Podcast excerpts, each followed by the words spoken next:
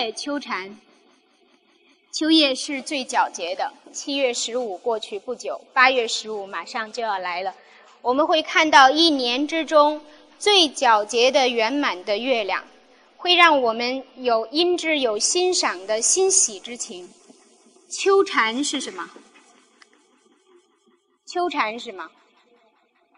秋天的蝉的鸣叫是令人欣喜的吗？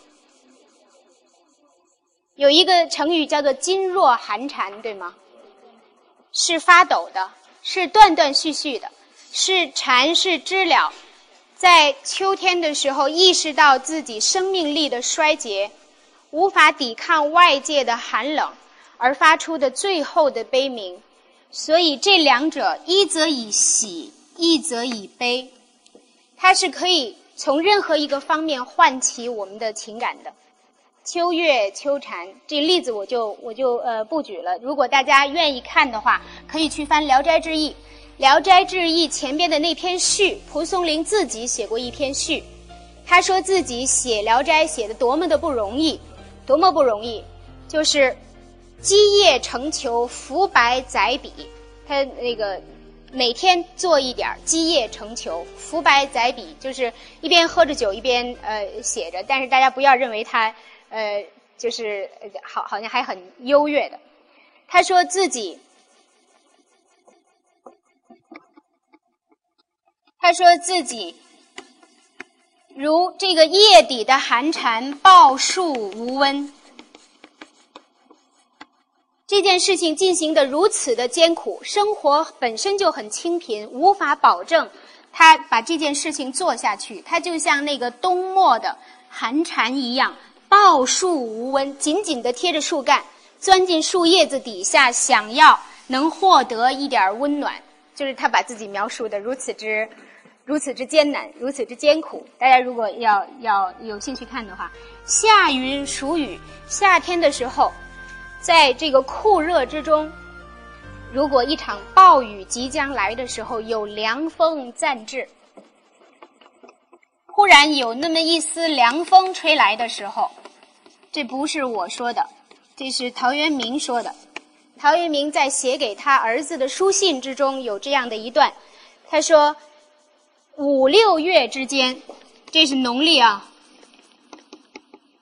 五六月间，什么季节啊？夏天。五六月间，卧北窗下，在北边的窗下边高卧，躺着。”为什么五六月间在在北窗下？他的另另外一篇这个呃《归园田居》可写的是《归去来兮来兮辞》，可写的是以南窗而以南窗而寄寄傲。这个是秋天的事情。秋天在南窗下要晒太阳，夏天在北窗下要乘凉。这个是很很悠描写了自己很悠闲的生活。五六月间，在北卧北窗下，有凉风暂至，自谓西皇上人。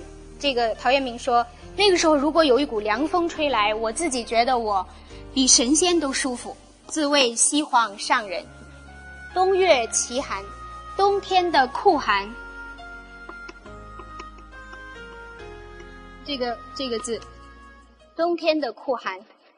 这个仿佛我们接触的作品不是那么多，有一篇小作品，呃，我觉得很有典型性。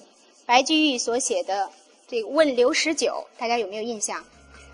路以新醅酒，有酒在桌案上，红泥小火炉，晚来天欲雪，能饮一杯无？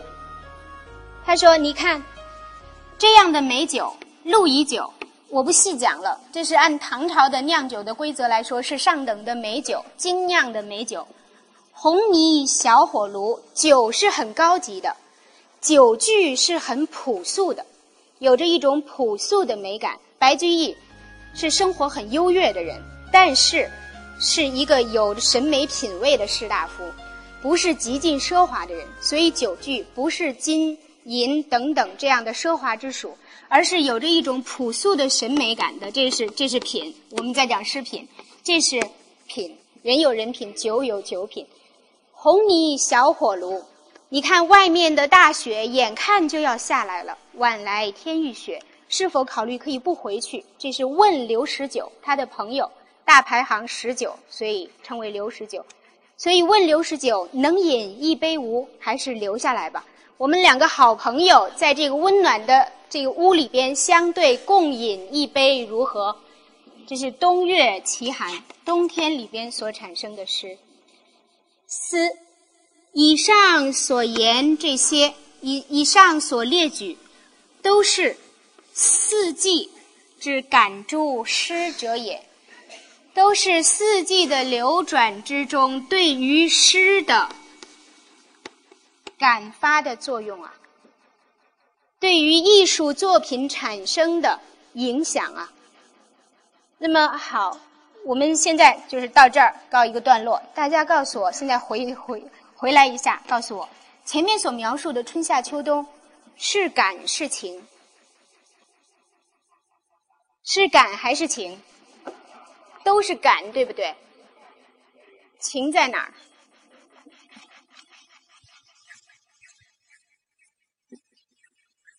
没有琴可以有艺术品吗？可以有艺术的生成吗？不可能，不可能。所以。钟嵘在这儿的论述是跳跃了，他从感直接跳到了艺术的产生，他跨过了情。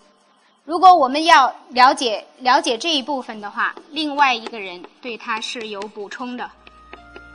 陆机比钟嵘略早一些时候写过一篇文章，叫做《文赋》。陆机是谁？大家可能没有印象，但是我不知道有一些。有一些同学可能喜欢《三国演义》吧，电视剧或者小说都可以。《三国演义》之中有印象吗？就是刘备最后倒霉的时候，火烧连营，是被哪一位江东统帅烧的？陆逊。陆逊就是陆机的爷爷，所以他是名将之后，自己成为一位非常好的文人。陆机有一段文字，他在这个文赋之中，他说：“尊四时。”而探视，瞻万物而思分，被落叶于近秋，喜柔条于芳春。他他在说什么？其实跟跟钟嵘的论述是非常像的。那么这样我们也可以知道，在几乎同样的时代，先后两位文学评论家。他们所寻找到、探寻到的，我们这个民族艺术创作的源头，都是相近的，就是他们以几乎同样的感觉的触角，以几乎同样的理性的思维，触摸到了我们这个民族的艺术生成的源头是什么。他说：“尊四时而叹世，四时是四季，而感叹。”是是什么？是是什么？子在川上曰：“逝者如斯夫。”是时间对吗？如流水一样，永远不回头了。时间在这儿与什么是并提的？实际上，它隐含的讲的是生命轮转不息。实际上，代表一年一年的生命在离我们而去。实际上，是对生命本身的感慨。瞻万物而思分，举目而看，举目来看万物身边的这些所有的自然之中的万物，它们都会有变化，随季节而有不同的变化，就是春华秋实，但是也可以说春荣秋衰。那么你可以知道春秋其代序，也可以知道人的这个年命之有尽头。占万物而思分，会引起来内心的思绪的丰富和复杂，应该说是复杂。引起我内心的思绪是如此的复杂。悲落叶于近秋，这才落到，这才有感而落到情。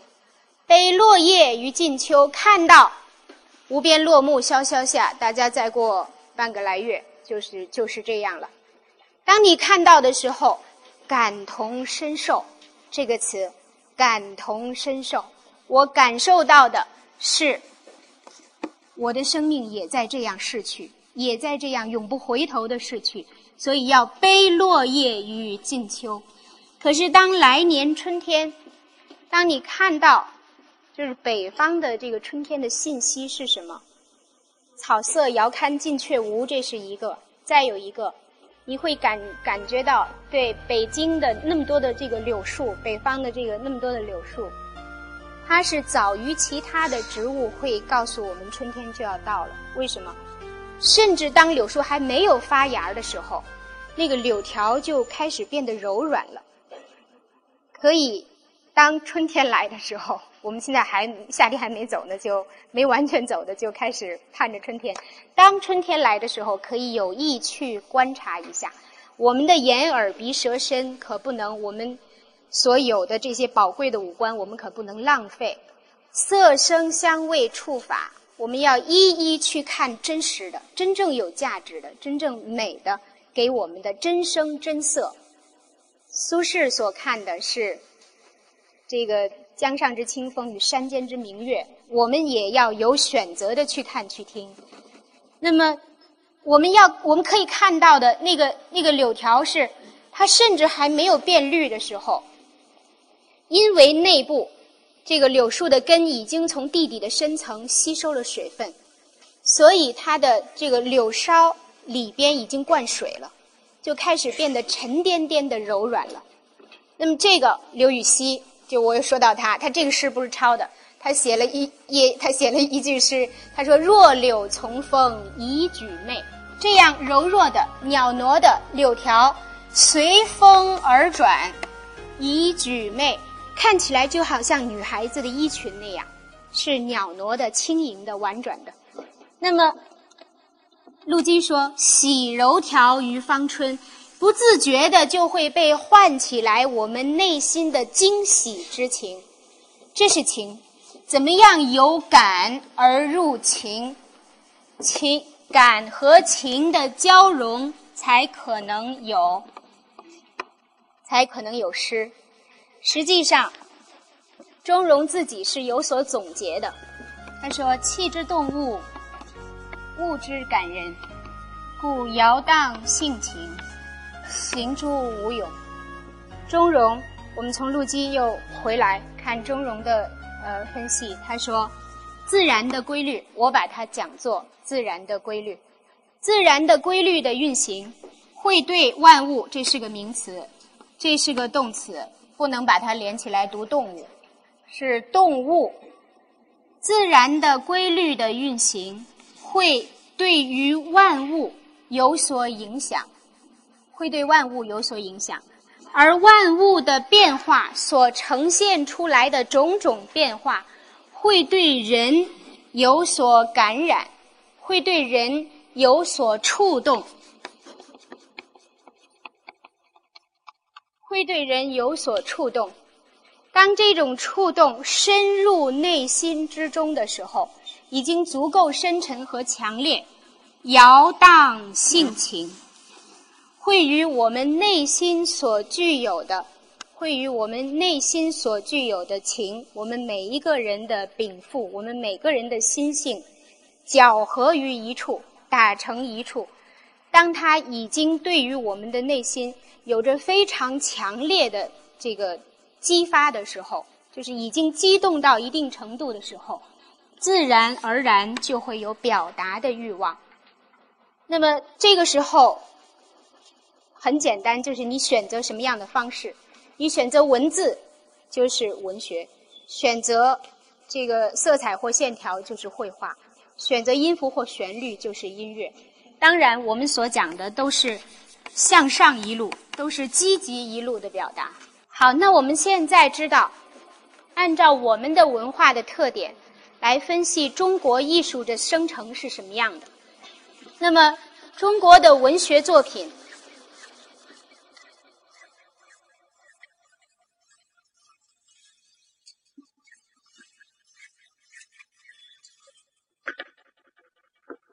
我们在文学历史的发展过程中所产生的这些作品，对我们而言究竟具有什么样的意义和价值？我举一个例子。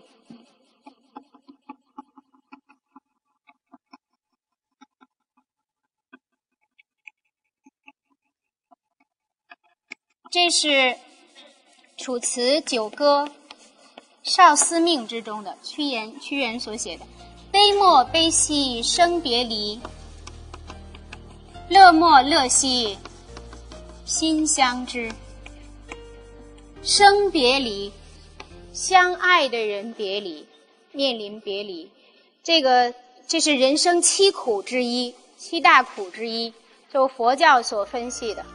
生老病死之外，有怨憎会，你讨厌的人天天不得不跟他见面，这是一苦；怨憎会，求不得，一心想要就是得不到，这是一苦；再有一苦就是爱别离，相爱的人不得不分离，都有不得不。乐悲莫悲兮生别离，乐莫乐兮心相知。相知这个词。是我们的文化之中爱情的代名词。我们我们这个文化之中没有爱情这个词，这是这个西方来的。我们说我们的文化之中说相知，说同心。何处结同心？西陵松柏下。这个是同心结，那个心心相印的意思。这两句诗，我们可以把它比照。陆机他说：“自然会引发我们的悲喜，那么人情会引发我们的悲喜。”林庚先生，我们这部书，我们大家所拿到的教科书的作者林庚老先生，他说：“像这样的词句，悲莫悲兮生别离，乐莫乐兮心相知。一旦当我们接触到，就再也不可能忘记。”它会深植在我们的内心。实际上，我觉得可以从另外的呃一个角度来补充呃林庚先生所说的。其实这样的诗句本身就是在我们心里的，它是种在我们每一个人的根性和血液之中的。是我们的这个人群，在我们的民族的发展的历史之中，在我们的民族的沉这个情感的沉淀、文化的积淀过程之中，这样的情感与这样的表达就在我们自身之中，只是需要有机会去被唤醒。一旦被唤醒，就永远不可能被遗忘。那么，这就是什么？我觉得是为什么我们看到有一些作品。会觉得他那么熟悉，那么亲近，就是这样的原因。那么我们看到，好，现在就是我们我们来看，当我们已经分析了，就是文学它的之所从来，它的源头和呃它的生成，究竟我们这个民族的文学的特点是什么，以及它怎样生成，究竟它是什么样的？我们现在来看关于。创作与欣赏，呃，这个非常简单，就两句。跟钟嵘差不多同样的时候，有一位非常著名的文学评论家叫刘勰，他写了一部著名的书叫《文心雕龙》。谢谢。《文心雕龙》之中有这样的两段，呃，我我们可以说一段，他说。夫坠文者，情动而辞发；观文者，批文以入情。他说，写作的人，艺术的创作者是什么样的？他情动于中，而以言辞表达，而以语言表达，这就是诗的生成，就是文学作品的生成。而看文章的阅读者、欣赏者，他观、他读、批文，他阅读文字，他沿着文字所提供的线索，我们说文字不是全部，我们只能拼接文字这样的碎片，以帮助我们尽量还原到创作者它所提供给我们的那个完整的情感世界。这就是批文以入情，进入到创作者的情感世界之中去。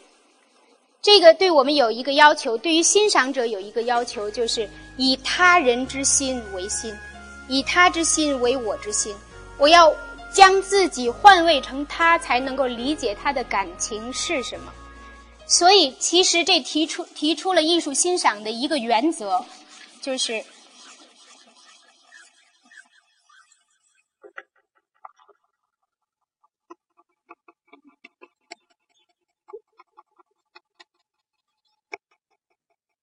其实，艺术的欣赏永远是这样，它是两个生命的相对，它是两个生命的面对面。就是要穿越我们真正的艺术欣赏，是要穿越那种表现。我们刚才说了，艺术是以不同的表现手法来表达的，对吗？那么，艺术的欣赏就是我们要穿越文字，我们要穿越色彩。最终能够了解到创作以色彩和文字创作这些艺术品的那个生命，它是什么样的状态，什么样的情绪，他想对我们有什么样的言说和表达，这个是艺术创作所最希望的。我想大家将来作为艺术创作者，也希望自己的艺术作品受到这样的尊重。就是这是一种生命对生命的关系，是一种平等的关系。呃，在就是呃，我刚才没有提到，就是辛弃疾，我借用他的两句词作为我们这个课程的一个一个期望吧。辛弃疾是一个有着豪杰性格的人，关于这个人的经历，我们以后以后会有专题来讲。他说。我，我们又一次看到了。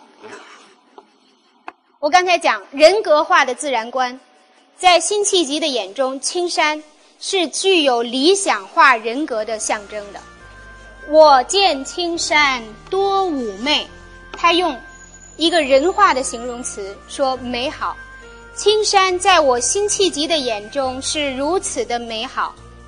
料青山见我应如是，他有点自信到了自负的程度。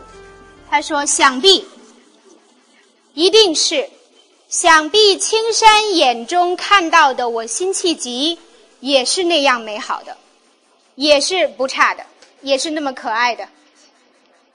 那么，不管是这个时候，我们已经不知道谁是主体，谁是客体了，就是我与青山之间。”是一种两相的欣赏，是一种两相的喜悦。